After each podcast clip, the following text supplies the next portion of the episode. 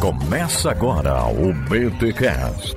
Teologia é nosso esporte.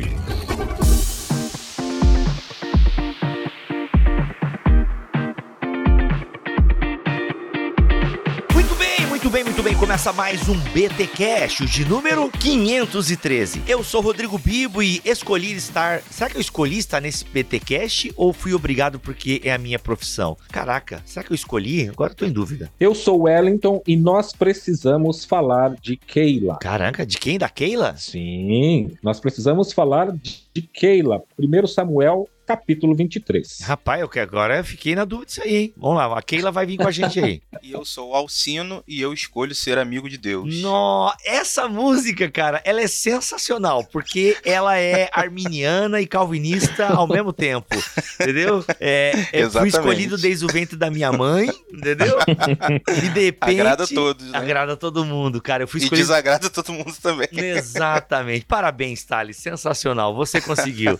Eu escolho ser amigo de Deus, eu escolho Cristo todo dia. Estamos aqui num episódio com dois arminianos queridos. O Wellington Mariano, que há tempo não aparece por aqui, e o Alcino, que de vez em quando tá aqui no BTCast, para falarmos sobre livre-arbítrio. Meus amigos, minhas amigas, ouvintes deste podcast, que está há mais de 12 anos na internet, vamos fazer uma defesa do livre-arbítrio. Nossa, Bibo, nada a ver. Isso não é a postura do BTcast. O BTcast é sempre dialogal e tal. É que, galera, vamos lá, vamos, vem, vem cá comigo. Se você digitar livre-arbítrio no Google, você vai achar um monte de vídeo de pessoas que defendem a não existência do livre-arbítrio. É muito comum quando se fala de teologia na internet, os expositores falarem contra o livre-arbítrio. Tanto que nós fizemos também um episódio aqui em bibotalk.com sobre Romanos 9 na perspectiva arminiana. Eu não lembro quem participou daquele episódio, mas foi sensacional. Eu não lembro, mas foi bem bom. Foi com dois arminianos e tal. E ali nós explicamos que existe uma leitura arminiana de Romanos 9, porque muitos calvinistas inexperientes acham que basta citar Romanos 9 e acabou a discussão. E a gente mostrou que não é bem assim. Então, lembrando, o Bibotalk não é arminiano. Nós realmente damos espaço a todas as visões. A gente já falou sobre perder a salvação nas duas perspectivas, já falamos sobre expiação nas duas perspectivas, mas agora no livre-arbítrio a gente não vai falar em duas perspectivas, porque, grosso modo, a galera diz por aí que não existe livre-arbítrio. Não tem. Tem até videozinhos, né, e memes e tal. Não existe livre-arbítrio. Ok, não existe. Será que não? Vamos entender um pouco mais então numa perspectiva arminiana que, grosso modo, diz que sim, existe livre arbítrio. E até porque, na igreja, de forma normal, as pessoas falam de livre-arbítrio. É muito comum na igreja falar: não, nós temos o nosso livre-arbítrio e tal. Ah, mas a gente tem livre-arbítrio só para as coisas da terra, né? Aí, aí é- mas no fundo é Deus que nos escolhe, não tem livre-arbítrio para isso. Será? Enfim, então já deixo bem claro que essa é uma perspectiva arminiana de livre-arbítrio. Porque a perspectiva calvinista, ela tem, é, gente, tem muito vídeo do Nicodemos, de todo mundo aí falando contra o livre-arbítrio. Ok? Então a gente vai apresentar aqui um contraponto que quase não tem na internet. Afinal, os arminianos ficam muito estressados e preocupados com a igreja local e não vão pra internet fazer conteúdo, né? Eu já peguei no pé dos meus irmãos aqui, enfim, mas assunto. E vamos pros recados paroquiais e depois a gente volta.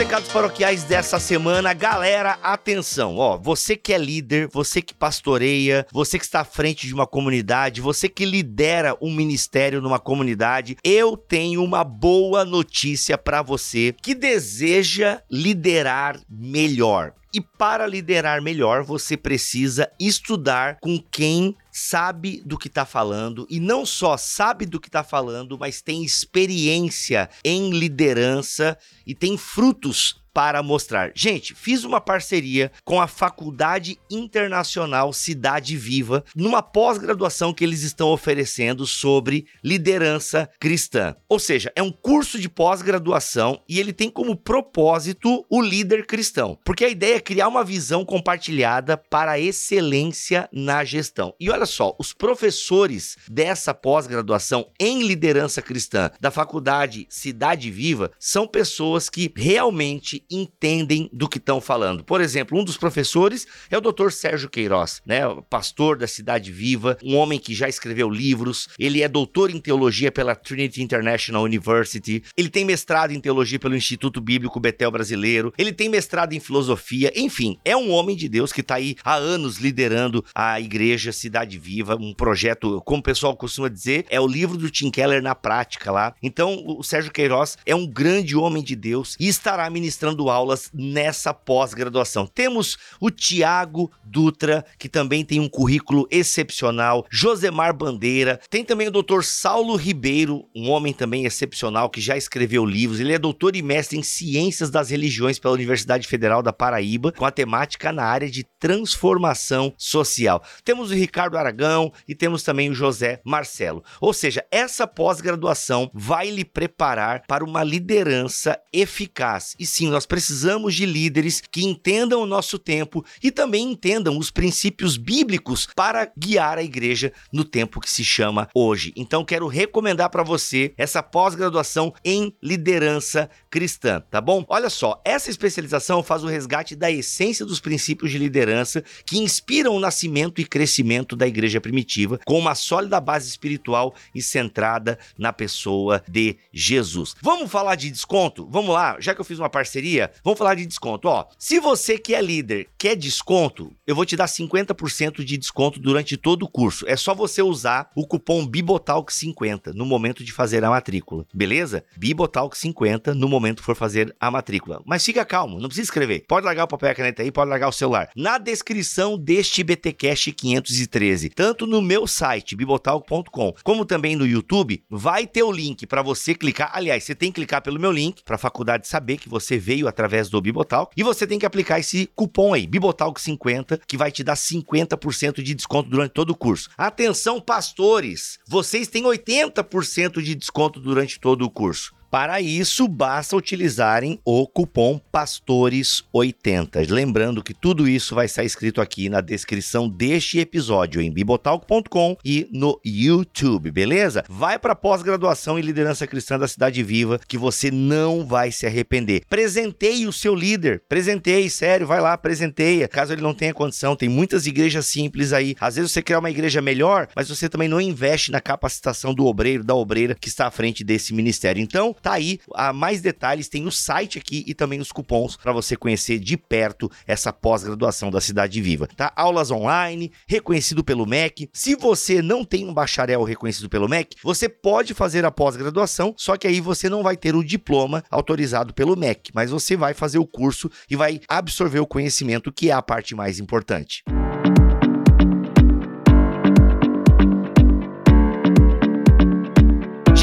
Uma mega introdução na abertura do programa, então eu não preciso falar mais nada. Muito obrigado ao Sino, muito obrigado Wellington Mariano por ter retornado aqui ao BTcast. Eu agora vou me recolher na minha insignificância e vocês aí me expliquem, tem livre-arbítrio ou não? Vamos, vamos destrinchar esse negócio de livre-arbítrio aí pra galera entender se tem ou não nessa perspectiva que vocês defendem. Acho que seria legal começar conceituando, né? Ok, boa. O que, que é livre-arbítrio ou arbítrio liberto? Se tem diferença ou não é a mesma coisa? E aí, se tem diferença, conceituar os dois se não tem diferença, conceituar então o que nós chamamos de free will. Brincadeira, free will. Como é que é em inglês, ô Mariano? Free will. free will. Free will. Eu, free will é que eu vi é, free will. É a baleia. É, Exato, é free will é a baleia. Eu vi agora, semana passada, R$4,90 no Prime Video. Vai lá, mas vai lá, Wellington, ajude-nos. Eu acho muito importante essa a, questão da conceituação, porque cada pessoa ela usa o termo dentro de uma, de uma escola, dentro de uma tradição teológica de uma maneira diferente por exemplo, no livro Livre-Arbítrio Revisitado, escrito pelo, pelo Picirilli, ele vai dialogar, por exemplo, com três nomes. Ele vai dialogar com Calvino, ele vai dialogar com Edwards, ele vai dialogar com, com Lutero. E as definições dos três, elas se sobrepõem em pontos e elas são diferentes entre si. É. Então, essa ideia de que todo mundo, mesmo dentro de uma mesma escola teológica, como, por exemplo, no calvinismo, que todos eles, quando eles falam de livre livre-arbítrio eles estão falando de uma mesma coisa, isso, por exemplo, não é verdade. Então nós precisamos deixar isso bastante claro. Mas eu acredito que uma, que uma definição simples seria o livre-arbítrio libertário é a ideia ou a noção de que a pessoa ela é capaz capaz de fazer ao menos duas escolhas. Ele pode escolher beber água ou ele pode escolher beber café. Já no caso do determinismo, a pessoa tem uma aparência de uma escolha, ela aparenta escolher entre beber água ou café, mas se ela bebeu água é porque ela só tinha a opção de beber água, ela não tinha a opção de beber café. Isso seria o determinismo. O determinismo suave ou compatibilismo é a tentativa de manter o melhor dos dois mundos, Boa. de manter o determinismo e ao mesmo tempo dizer que o homem, a pessoa, tem a capacidade de escolha. Mas esse compatibilismo ele não explica como isso se dá. Então, o compatibilismo ele mantém essas duas coisas, eles falam, não, é compatível. Deus pré-ordenou as coisas e ao mesmo tempo o homem escolheu livremente. Como? Eu não sei. Isso é um mistério, não dá para explicar. E eles vão dizer que uma vez que a escolha ela não foi coagida, forçada, nem por algo exterior ou interior, que a escolha é da pessoa. E isso é o que a maioria, ou pelo menos grande parte, dos calvinistas tentam defender. Eu, é difícil você encontrar algum calvinista, embora haja alguns, que digam eu sou determinista. É isso mesmo. A maioria se coloca na, na, na categoria de, de compatibilista. Tá, mas peraí. Antes do Alcino entrar, Mariano, deixa eu só tentar entender aqui esse compatibilismo que tá dentro da esfera calvinista, certo? Tem o, o, o calvinista determinista, Deus determinou assim, vai ser assim, ponto final, então não tem, não tem alternativa, não tem escolha. E aí tem o calvinista que não é tão determinista, mas que ao mesmo tempo também não entra de cabeça na questão do ser humano. Ele não sabe explicar por que o ser humano, ainda que ele fosse livre, ele acabou escolhendo aquele caminho errado e tal, e ao mesmo tempo essa determinação de Deus tá ali e tal. Ficou um pouco confuso para mim, assim. Aí eu quero entender essas questões, porque assim, tu trouxe exemplo de copo da água e café, mas e nas questões superiores, entendeu? Eu já quero as questões superiores. É, essa ideia de, de questões superiores, por exemplo, é uma ideia que foi defendida pelo próprio Lutero e o que Cirilo ele apresenta aqui. O Lutero fez essa distinção ao estudar de que ele acreditava que as pessoas tinham opções no sentido libertário. Uhum. Se eu não fui claro, libertário aqui é um termo utilizado dentro da escola teológica arminiana, que acredita que o homem ele tem a opção de duas escolhas, nesse caso, por exemplo, entre seguir a Deus ou não seguir a Deus, no caso seriam duas escolhas Uhum. mas que ele é criticado por muitos exatamente no sentido de que não existe essa definição entre coisas superiores e coisas inferiores. E aqui eu sou praticamente forçado a falar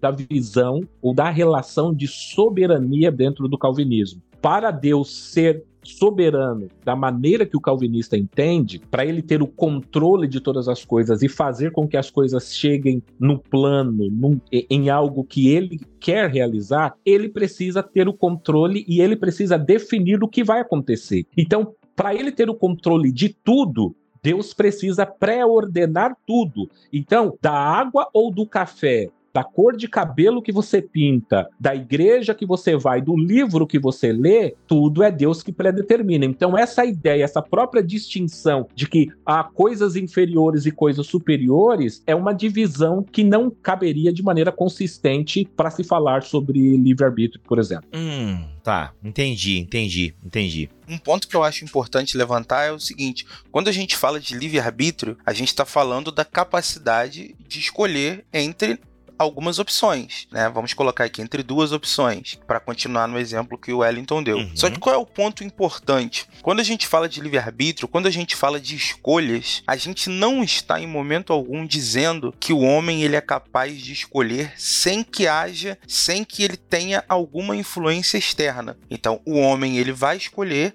mas é claro, todos nós sofremos influências. Você só escolhe entre beber água e café porque você gosta de café e porque você gosta de água. Senão você não escolheria entre nenhum dos dois. Então, o homem, ele tem influências externas e o livre-arbítrio está em ele poder fazer escolhas, é claro que delimitadas por essas influências. Uhum. Isso é importante, importante ser dito, porque qual é a objeção que muitas vezes se levanta ao, ao livre-arbítrio? Os críticos dizem o seguinte: ah, mas se o homem é livre, é livre porque ele não pode fazer o que ele quiser. Porque defender o livre-arbítrio não é defender que você pode fazer o que você quiser, Uhum. porque você, as suas escolhas sempre serão delimitadas pelas suas influências. Uhum. Então, se o livre-arbítrio tecnicamente falando, é você ter a opção de fazer escolhas dentro das influências que você tem. E aí, pensando, pegando esse gancho das influências que o Alcino traz aqui para a conversa, como é que a gente pode falar de livre-arbítrio diante de seres humanos caídos e que, quando a gente teve livre-arbítrio, né? Ou seja, pegando aqui, eu aprendi isso na faculdade, né? De luterana de teologia. O ser humano só teve livre-arbítrio no, no jardim. Depois da queda, a gente já é influenciado pelo pecado e o nosso arbítrio é escravizado pelo pecado em nós, então ele já não é livre, né? Ele já não é livre. Então, como é que a gente fala disso? Como é que a gente responde a isso? Ok, vocês estão dizendo que existe a opção do ser humano escolher, que agora eu já quero ir então para essa questão da salvação, que é onde geralmente o livre-arbítrio acaba pegando. Porque a galera faz isso que o Mariano criticou ali antes, né? Não, não, para as questões com quem que eu vou casar, aliás, tem pessoas que são deterministas do casamento, esquece esse exemplo. Se eu vou vestir vermelho, se eu vou torcer pro Palmeiras, que ganhou do Flamengo, time do Alcino, ou se eu vou, sabe, enfim, fazer, se eu vou comprar maracujá ou ameixa, o seu, entendeu? Isso você escolhe, são as questões inferiores. Então, agora, Deus não, Deus a gente é escolhido por ele e não há capacidade de seres humanos caídos, mortos em seus pecados e delitos,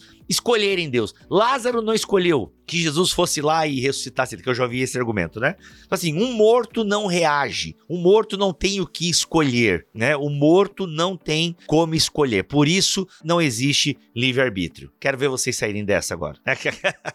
É, primeiro, primeira coisa aí que a gente precisa pontuar é a seguinte: de fato, o pecado ele afeta o arbítrio do homem. Isso daí é inquestionável. É claro que uma vez que o pecado entra no mundo, esse pecado ele inclina a vontade do homem para fazer o que é mal. E aí tem até uma relação com a doutrina da depravação total, né, que é muito conhecida entre os calvinistas e que nós arminianos também defendemos. Nós também cremos que o homem, uma vez pecador, ele é totalmente depravado. Só que aí tem dois pontos importantes. Primeiro ponto, o que, que é ser totalmente depravado? Ser totalmente depravado significa que todos nós somos pessoas totalmente ruins? Não, e nem os calvinistas vão dizer isso. Sim, Miller Erickson, inclusive. Né? Miller, exatamente. Eles vão dizer o seguinte: a depravação é total não na sua intensidade, ela é total na sua extensão. Ou seja, não há nenhuma área da nossa vida que não tenha sido atingida pelo pecado. Isso não significa que nós sejamos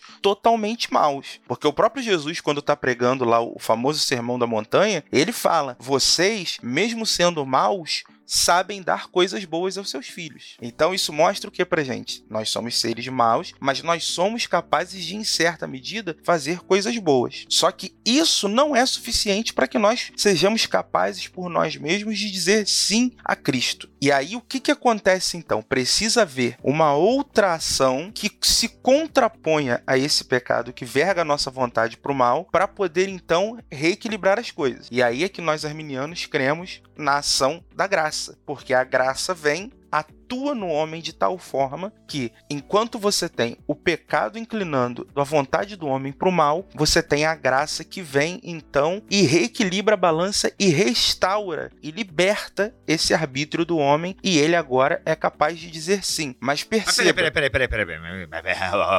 Mas se essa graça vem então de Deus, então é Deus já, já é, não é livre-arbítrio aí, né? Porque Deus veio para mudar a parada. Ou tá falando de uma graça preveniente que é derramada sobre todo mundo. Sim. E aí todo mundo tem a opção, após a cruz de Cristo, de mesmo estando morto em seu pecado e delito, tem uma graça que faz com que, ao ouvir o evangelho, ele consiga reagir. É nesse sentido? Exatamente. Ah, tá. É uma graça preveniente, ou seja, é uma graça que vem antes. Então, como eu disse, você tem o pecado inclinando a vontade do homem para o que é mal, e você tem essa graça que vem agora agindo, também inclinando agora a vontade do homem para fazer o que é bom, para dizer sim a Cristo. E aí você tem agora esse arbítrio sendo liberto. Esse arbítrio é livre por quê? Porque a graça graça proporciona ao homem a capacidade de dizer sim a Cristo. exatamente, essa, essa graça preveniente ela é muito importante e, embora muitas pessoas pensam de maneira equivocada, é comum quando alguém pertence a uma escola teológica diferente, ele usar os elementos da sua tradição e tentar aplicar aquilo na escola do outro. Então, uma vez que no calvinismo a graça ela é entendida como irresistível, quando o arminiano fala da graça, a maioria dos vários calvinistas ou muitos calvinistas pensam na graça agindo de uma maneira irresistível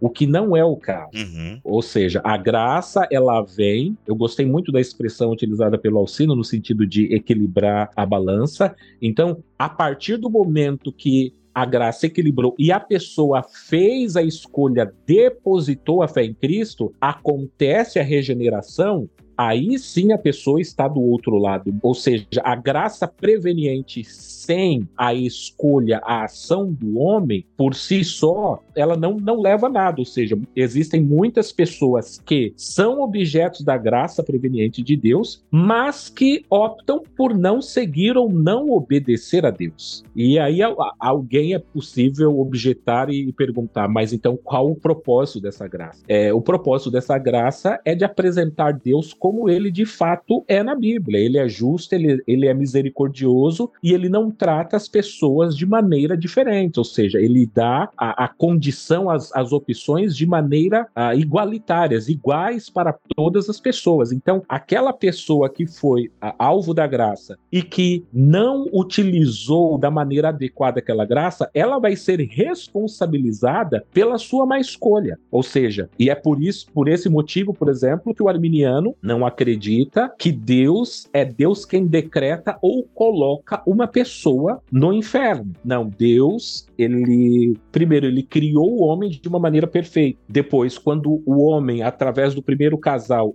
ele peca, Deus ele cria uma solução. Ele apresenta essa solução ao homem. E aí o homem, depois de ser revestido pela graça, ele vai poder agora fazer essa escolha. E é aí que entra a diferença na questão libertária, que é é uma diferença entre sim e não, entre seguir e não seguir. É uma opção de obedecer ou desobedecer. E naturalmente a pessoa vai colher depois os frutos dessa escolha feita.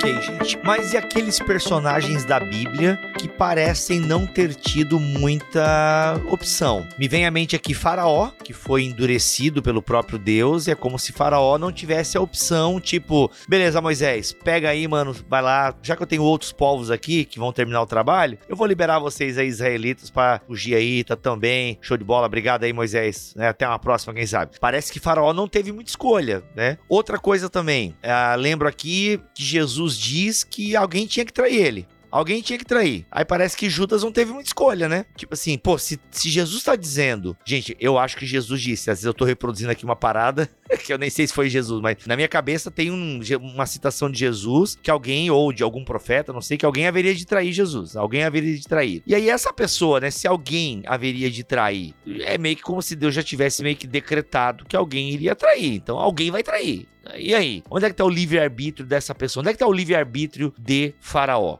Onde é que tá o livre-arbítrio do Judas? Ou daquele que seria designado para ser o traidor de Jesus? Eu acho que começando por Faraó, quando a gente lê, lê o texto com mais cuidado, o que a gente percebe ali é uma ideia de que Deus, na verdade, não é que Deus endurece o coração de Faraó a partir do nada, porque senão fica parecendo que assim, Faraó era um homem neutro e aí Deus foi lá e endureceu o coração dele para que ele não deixasse o povo de Israel sair. Quando a gente olha para o texto com mais cuidado, a gente percebe que o que Deus faz ali é potencializar um sentimento que já havia em Faraó. E aí existe até uma questão ali de um certo hebraísmo que é o seguinte: na língua hebraica acontece uma força de expressão que funciona da seguinte forma: vamos supor que você está num lugar com seu filho e começa a chover muito. E aí você fala para o seu filho assim: filho, não sai na chuva. E ele diz assim: pai, eu vou sair. Aí você diz uma segunda vez, não saia. E ele diz, eu vou sair. Aí na terceira vez você diz assim para ele, pois você não vai sair porque eu sou seu pai e estou dizendo que você não vai sair. Na língua portuguesa funciona dessa forma. Em hebraico seria muito comum você dizer assim, filho, não vai para chuva. E aí ele diz, eu vou. Aí você diz a segunda vez, não vá. Ele diz, eu vou. E aí você diria assim, pois então eu vou fazer você sair na chuva. Então o que que você fez? Você potencializou potencializou um desejo que já estava no coração dele. Mas não é que você plantou isso lá. Isso foi algo que já estava nele e você simplesmente se valeu disso para potencializar para que ele realizasse uma determinada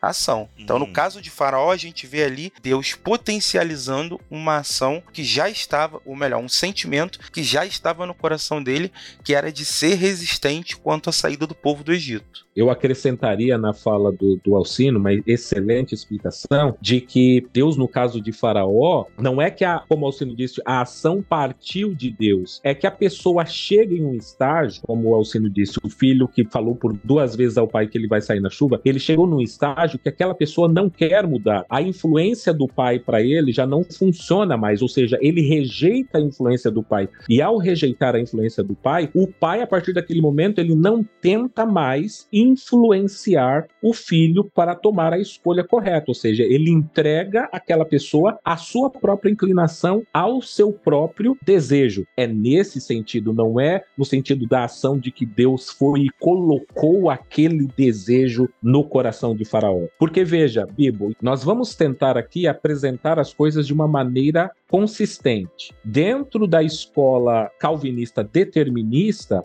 quando fala então que Faraó não deixou o povo ir, é foi Deus quem colocou aquele desejo nele. Então, a ação toda partiu de Deus, era a vontade de Deus. E aí pergunta-se agora de que maneira Faraó seria responsável por isso. Uhum. E aí nós entramos também naquela questão que é muito importante, que é da responsabilidade humana. Se Deus foi quem levou Faraó a agir desta maneira, de que maneira Faraó pode ser responsabilizado por não ter deixado o povo, o povo partir? E aqui agora, em se tratando de Judas, eu acho muito importante nós falarmos de presciência. A presciência, a relação da presciência com o livre-arbítrio libertário, que é a visão arminiana, ela entende que Deus ele vê a decisão do homem, mas não é Deus quem toma aquela decisão para o homem. Deus ele vê a decisão e, portanto, a decisão continua sendo do indivíduo, que é livre. Mas a objeção mais comum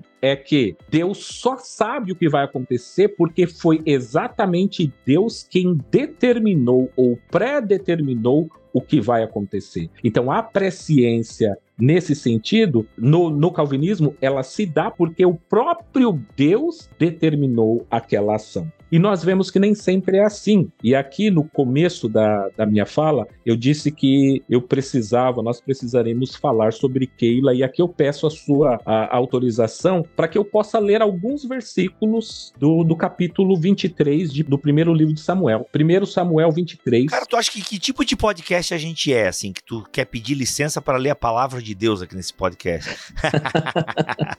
Pode ler, mano. Diz assim: Quando disseram a Davi que os filisteus estavam atacando a cidade de Keila e saqueando as eiras, ele perguntou ao Senhor: Devo atacar esses filisteus? O Senhor lhe respondeu: Vá, ataque os filisteus e liberte Keila. Os soldados de Davi, porém, disseram: Aqui em Judá estamos com medo, quanto mais se formos a Keila lutar contra as tropas dos filisteus. Davi consultou o Senhor novamente. Levante-se, disse o Senhor, vá à cidade de Keila pois estou entregando os filisteus em suas mãos. Então Davi e seus homens foram a Keila, combateram os filisteus e se apoderaram de seus rebanhos, impondo-lhes grande derrota e libertando o povo daquela cidade. Ora, Abiatar, filho de Aimeleque, tinha levado colete sacerdotal quando fugiu para se juntar a Davi em Keila. Versículo 7. Foi dito a Saul que Davi tinha ido a Keila, e ele disse: Deus o entregou nas minhas mãos, pois Davi se aprisionou ao entrar numa cidade com portas e trancas. E Saul convocou todo o seu exército para a batalha para irem a Keila e cercarem Davi e os homens que o seguiam. Quando Davi soube que Saul tramava atacá-lo, disse a Abiatar: Traga o colete sacerdotal. Então orou: Ó Senhor, Deus de Israel, esse teu povo ouviu claramente que Saul planeja vir a Keila e destruir a cidade por minha causa. Será que os cidadãos de Keila me entregarão a ele? Saul virá de fato, conforme teu servo ouviu? Ó Senhor, Deus de Israel, responde-me. O Senhor lhe disse: Ele virá. E Davi novamente perguntou: Será que os cidadãos de Keila entregarão a mim e a meus soldados a Saul? E o Senhor respondeu respondeu: Entregarão. Então Davi e seus soldados, que eram cerca de 600, partiram de Keila e ficaram andando sem direção definida. Quando informaram a Saul que Davi tinha fugido de Keila, ele interrompeu a marcha. O que aconteceu aqui nessa passagem é que Davi perguntou a Deus. Davi encontrava em uma cidade cercada, sitiada, murada, e quando Saul tomou conhecimento de que Davi estava naquela cidade, ele, ele pensou: só pode ser, ter sido Deus, porque Davi entrar numa cidade com portas, com trancas, sabendo que eu estou à procura dele, só pode ter sido uma intervenção divina. Esse foi o pensamento de Saul. E Davi tomou conhecimento de que Saul estava a caminho da cidade para prendê-lo, para matá-lo. Ele consultou a Deus através do sacerdote. O sacerdote disse: Saul vai vir atrás de você. E Saul, ao chegar aqui, segunda parte da pergunta, os cidadãos dessas cidades vão me entregar para o rei? Vão me entregar. Davi, sabendo disso, Davi foge da cidade e então Saul não vai até a cidade e os cidadãos da cidade de Keila não entregam a Davi. Agora a pergunta é: como é que Deus sabia que aqueles cidadãos iriam entregar a Davi, sendo que isso não aconteceu? Como é que Deus sabia que Saul iria para a cidade buscar a Davi, sendo que isso não aconteceu. Então, esse é um exemplo bíblico que demonstra que a relação do conhecimento de Deus não tem uma relação com a sua determinação. Se o conhecimento prévio de Deus se dá porque ele próprio determinou, então aqui ou Deus se equivocou, ou a palavra de Deus está errada, porque Deus ele disse que duas coisas vão acontecer e essas duas coisas não acontecem. Eita. Você deu para entender? É forte, Brasil. Esse texto deixa claro que Deus conhece o futuro que vai acontecer, conhece também as contingências, né? Ele conhece o futuro contingente e, além disso, abre um horizonte na questão da onisciência. Porque se Deus sabe tudo, ele não sabe só aquilo que ele determina. Ele sabe tudo e ele sabe inclusive todos os cenários possíveis que não se concretizam. É claro que Deus, quando disse para Davi que se ele fosse Saul atacaria, Deus sabia que Davi não ia, mas ele queria mostrar o seguinte: Davi, eu sei o que vai acontecer e eu sei também o que aconteceria. Se Deus determinasse tudo milimetricamente, quando Davi perguntou para Deus: Deus, se eu for lá, eu vou ser atacado? Deus responderia para ele: Não, porque você não vai lá. 가. Mas não foi isso que Deus respondeu. Né? Deus respondeu: se você for, você é, vai ser entendi. atacado. Então ele apresenta uma contingência. Isso mostra que a onisciência de Deus é muito maior do que às vezes a gente concebe. Porque Deus já sabe o que vai acontecer, mas ele também sabe o que aconteceria se as nossas escolhas fossem outras. Agora, se você me permite rapidamente, Bibo, isso tem uma relação com a sua pergunta sobre Judas. Ou seja, se Deus sabe que Saul tomaria aquela decisão, mas a decisão foi tomada por Saul e não por Deus. Então aqui nós entramos na questão de Judas. Deus cita, menciona, a Bíblia fala que haveria um traidor, mas um traidor a partir do conhecimento da traição feita pelo indivíduo de maneira livre, não forçada ou coagida. Ou seja, então, esse texto de Keila, ele é uma base para mostrar que a presciência de Deus não quer dizer que Deus só conhece de antemão por que ele determinou. Não, Deus conhece porque Deus sabe qual é a ação que aquela pessoa tomaria em determinado cenário, em determinado contexto, e ele sabia da decisão de Judas, da decisão livre de Judas, não que ele mesmo havia pré-determinado. Agora, se a gente pensa, galera, num ponto positivo, né, num, num exemplo positivo, Abraão teve escolha? Em, em, em que sentido você fala de Abraão? Vamos lá, em que sentido? A gente sabe que Deus ele tem um plano e Deus está executando esse plano na sua soberania. Ele, ele criou o mundo com um propósito, ele criou os seres humanos com propósitos. E, obviamente, pelo menos eu, na minha limitação, não consigo imaginar Deus plenamente confiando naquilo que ele criou com liberdade e só na liberdade daquilo que ele criou. Tanto que a gente tem o Éden, a gente tem Gênesis 3 e a gente tem, tipo, né, a própria história de Israel, de alguma forma, vai, que começa com Abraão, a história da salvação desse povo. A gente tem exemplos de pessoas que seguiram a voz de Deus e, e colocaram em prática aquilo que Deus tinha proposto, e outros que de alguma forma vão para caminhos escusos e Deus vai levantando outros para manter o seu plano nativa, né? Até nós chegarmos aonde é, quer saber? Filho, desce porque a coisa tá. Entende? Nesse sentido, assim, eu não sei se a minha pergunta foi clara, mas o que eu quero dizer assim, será que não há um espaço para algumas coisas meio arbitrárias da parte de Deus? Não, é o seguinte, é, ó, peguei Abraão, vou levantar Abraão porque eu preciso ter alguém lá que vai ser um exemplo de fé e não tem, ó, eu escolhi aquele cara lá e é isso aí, ó, aquele lá de Ur do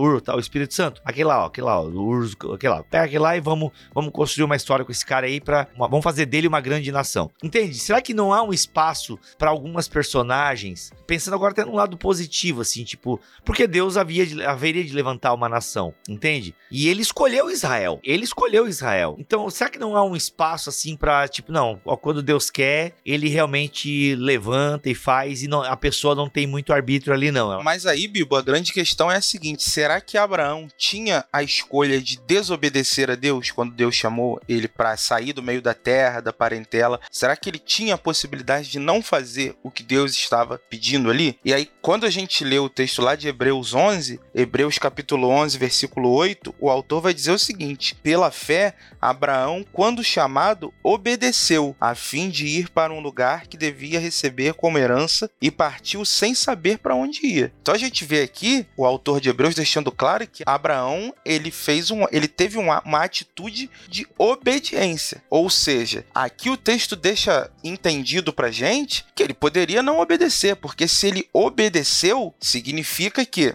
havia a possibilidade para ele dele cumprir ou não o chamado de Deus. É claro que ele cumpriu, ótimo. E da, a partir da descendência de Abraão, Deus então vai levantar, vai escolher a nação de Israel. Mas a questão é que Abraão ele é chamado de o pai da fé justamente por isso, porque ele é o primeiro que crê e toma uma atitude de obediência mediante essa fé de seguir o chamado de Deus. Mas agora, eu não consigo encontrar no texto nada que dê pra gente a ideia de que Abraão não tinha a possibilidade de escolher o contrário, a possibilidade de rejeitar. E aí a gente volta no conceito de livre-arbítrio, porque o livre-arbítrio também é, e eu acho que até acima de tudo, uma possibilidade negativa de liberdade. Porque eu sou livre também, porque eu posso dizer não, eu posso rejeitar. A gente sempre, isso é uma coisa até muito comum de se ouvir nas igrejas, né? Que ser livre é poder dizer não para o pecado. A gente é livre porque a gente pode olhar para um vício e não ceder, olhar para algo e não ceder. E eu acho que isso tem a ver com a fé também, tem a ver com seguir a Cristo também. O livre-arbítrio é também uma liberdade negativa no seguinte sentido: eu posso dizer não. Então eu creio que Abraão ele tinha a possibilidade de dizer não, mas pela fé, em obediência, ele disse sim. Em alguns casos, Bíblia, há quem defenda que há uma distinção aí quando você fala de serviço, de que Deus ele pode trabalhar de uma maneira uh, mais rígida em se tratando de serviço e não necessariamente salvação. Isso é. Ah, boa, boa. Isso é debatido, por exemplo, quando se fala sobre, por exemplo, Paulo, se Paulo tinha ou não a opção de, de pregar o evangelho. Então, há quem defenda de que Deus ele escolheu e ele trabalha de uma maneira, vamos dizer assim, mais firme pa, em se tratando de serviço, mas é de serviço para ele. Essa é uma pergunta muito muito comum, é muito comum algumas pessoas mencionarem o seguinte: se existe livre-arbítrio, então me mostra onde está o livre-arbítrio de Jonas, do profeta Jonas, que ele não queria ir. Boa! ele não queria ir, mas ele acabou indo. Então, a, a, aí a explicação que dá é exatamente do serviço. Deus não, não está falando do, vamos dizer assim, porque o foco principal aqui, Bibo, é a salvação, é a soteriologia, é eu tenho a opção de dizer sim a Deus ou não. Então, quando você fala de Jonas, nós temos as duas coisas. Jonas acabou indo, mas veja, Jonas acabou indo contra a sua vontade. Então, nós temos aqui duas coisas, porque, ah, ele acabou indo, mas na ideia acabou indo, então por que Deus não mudou a vontade de Jonas a fim de que ele quisesse ir participar? Mas o texto deixa claro que ele foi mais contra a sua vontade. Deus o levou até lá, mas se você for analisar a vontade dele, a vontade dele era de não ir, de não pregar e de não ensinar. E Deus usou tudo isso de uma maneira didática para ensiná-lo uma grande lição acerca do amor para com outras pessoas pessoas. O amor para com os nossos inimigos, porque na verdade os ninivitas eram grandes inimigos dos, dos israelitas, e esse era um dos grandes empecilhos para que Jonas fosse pregar. Eu não quero pregar para a pessoa que invadiu o meu país, que matou meus, os meus compatriotas. Eu odeio essas pessoas, por isso eu não quero pregar. Boa! Mas veja que nós não estamos falando de salvação aqui, nós estamos falando de serviço, de ir pregar em determinado local ou como você falou, de levantar alguém. E eu acredito que essa distinção seja importante porque às vezes as pessoas pegam talvez um caso de serviço e tentam colocar esse serviço equiparado à, à mecânica ou à maneira como que Deus salva.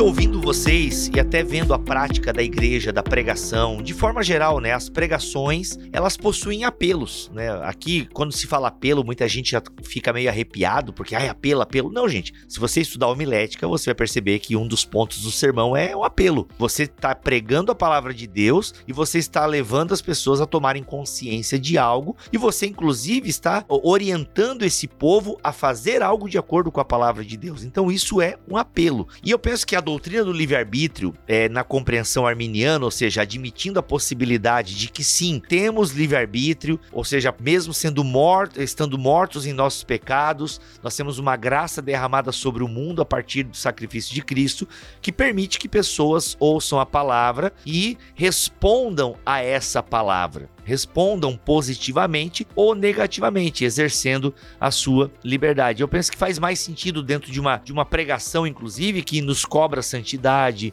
que toda hora está pedindo para nós, né? Nós ouvimos a palavra para mudança de atitude, mudança de pensamento e tal. E aí tem um ponto também, porque eu vejo muito essa palavra soberania aparecendo, né? Eu entendo que muitas vezes se quer proteger a soberania divina. Então assim, não, mas pô, se eu, se eu tô deixando o ser humano com liberdade, cara, onde é que fica a soberania de, a divina? Entende? Se o ser humano tem liberdade para dizer sim ou não para aquilo que Deus pede, onde é que fica a soberania divina? E essa é a pergunta que eu faço para vocês, é onde é que fica a soberania de Deus? Deus diante de uma criatura que tem livre-arbítrio. É, é muito interessante porque mesmo muitos calvinistas acreditam que o primeiro casal, Adão e Eva, possuíam livre-arbítrio antes da queda. Sim. E se eles possuíam livre-arbítrio da maneira como os arminianos acreditam que é possível ter hoje, com a diferença de ser é, habilitado, assistido, auxiliado pela graça de Deus, Deus não era no Éden soberano, enquanto o primeiro casal tinha livre-arbítrio, porque se agora, nesse momento, o fato do homem ter livre-arbítrio, isso diminui, isso enfraquece a soberania de Deus, então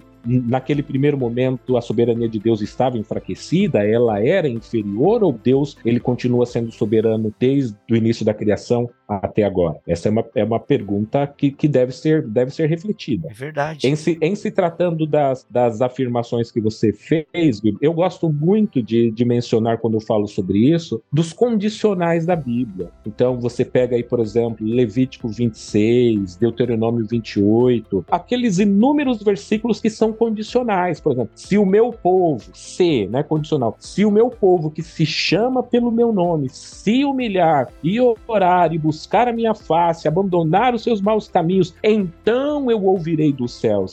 Mas qual é a condição, a condição aqui? O povo precisa se humilhar, o povo precisa orar. Mas se o povo não se humilhar e o povo não orar, ele não terá uma resposta divina. Nós vemos essas condicionalidades na Bíblia em vários momentos em que você tem que ter duas opções. A pessoa vai seguir, vai ou não vai seguir, vai obedecer ou irá desobedecer. Não existe apenas um único curso de ação mas sim a opção de pelo menos duas ações a serem tomadas. Essa questão, Bibo, que você falou da pregação, do apelo, isso é muito importante, porque a gente vê muitas vezes, né, o pessoal dizendo na internet que o livre-arbítrio não existe, só que isso está um pouco distante da prática da igreja, né? Quando a gente vai para a igreja real, a igreja fora da internet, a gente vê que a nossa pregação, ela envolve sempre pressupor que a nossa audiência tem o poder de escolha. Como você falou, né, do apelo. Quando alguém faz faz um apelo, ele está chamando alguém a tomar uma decisão. E aí, quando eu estou falando de apelo, eu não estou falando de apelo só aquele apelo de chamar as pessoas para irem lá na frente. Não.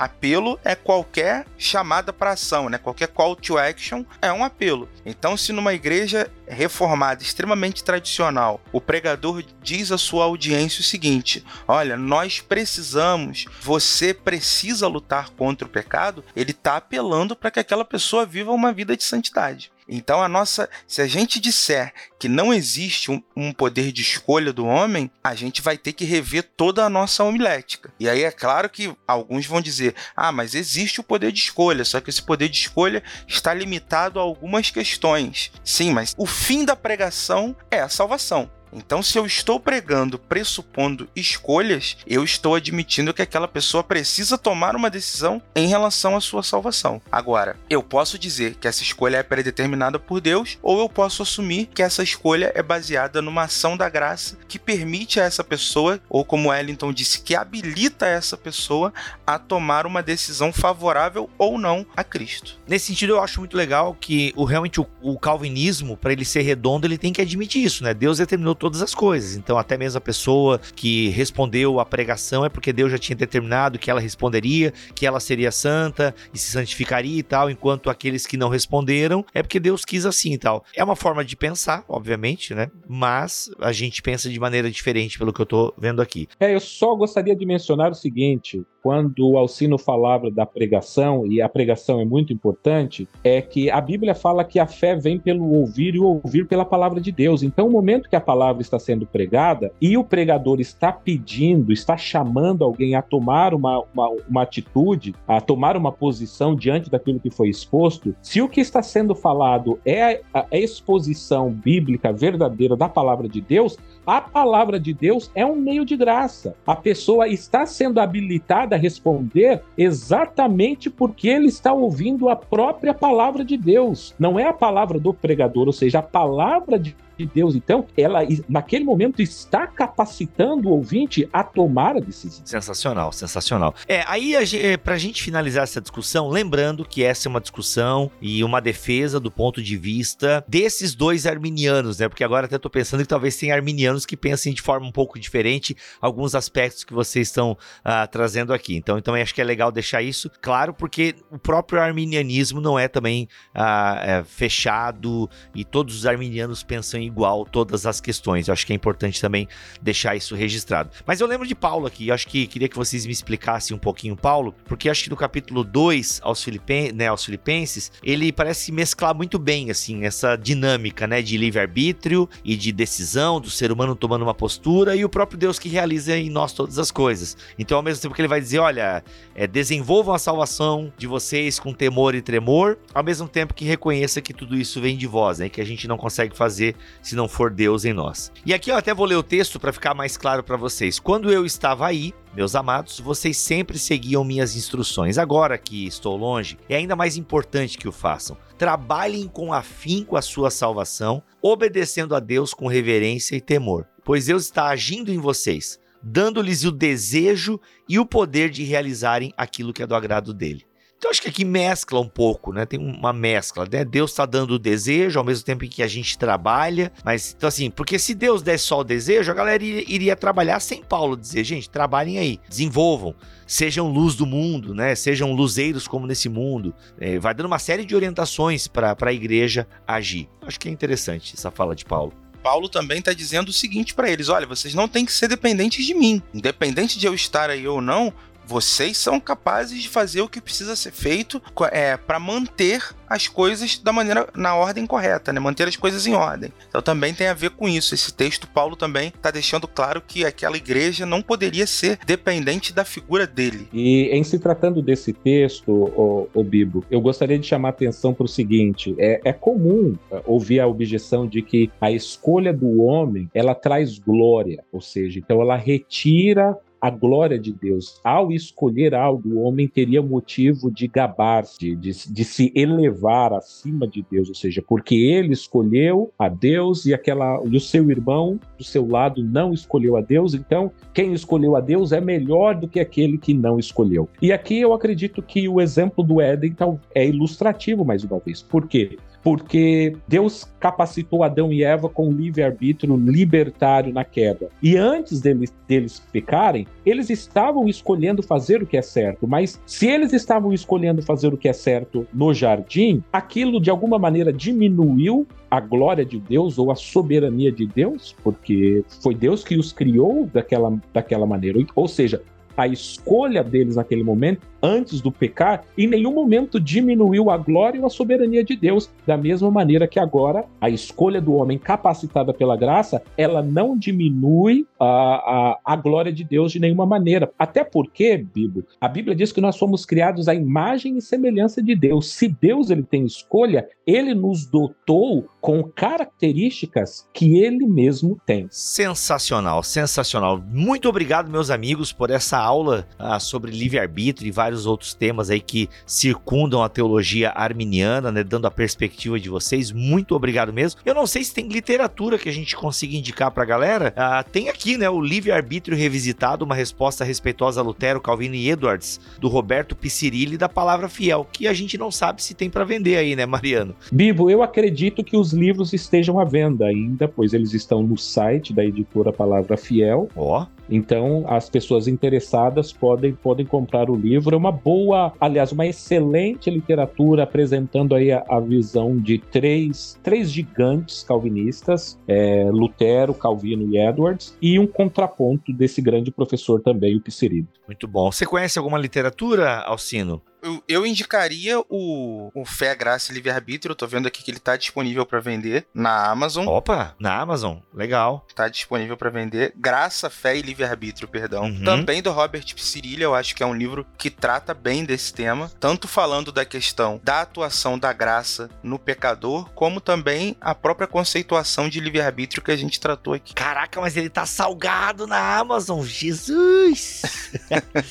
Não, gente, meu Deus, ele tá salgado mas é um livraço, é um livraço. Graça, Fé e Livre-Arbítrio do Psirilli. É legal que ele vai contrapondo os dois pontos, né? O calvinismo e o arminianismo lado a lado. Mas tá salgado, gente, tá salgado. Ô, reflexão. É. A reflexão não ouve a gente, né? Seria sensacional, mas tá salgado. Não sabe que não tem mais barato? Não, não tem mais barato, tá salgado. Tem em inglês, no, no, no Kindle tá mais caro ainda. Tá 102 reais em inglês. Olha aí, então compra aí, compra em português mesmo. Né? Enfim, ó, pô, olha que bonito. Deus que destrói sonhos. Tá 20, tá 28 reais. Aí, ó, bem mais barato. No Sei. próximo, como quem não quer nada, tu joga assim um capítulo sobre livre-arbítrio, entendeu? Exatamente, para poder vender o Deus que destrói sonhos. Olha aí, esse, esse Deus, vou te falar, hein? Sensacional.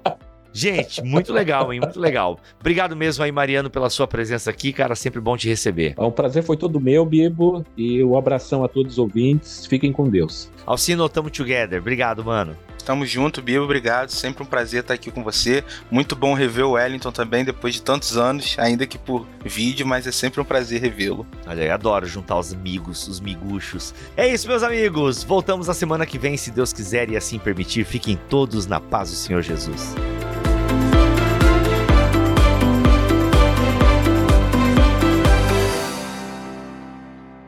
Este podcast foi editado por Bibotalk Produções.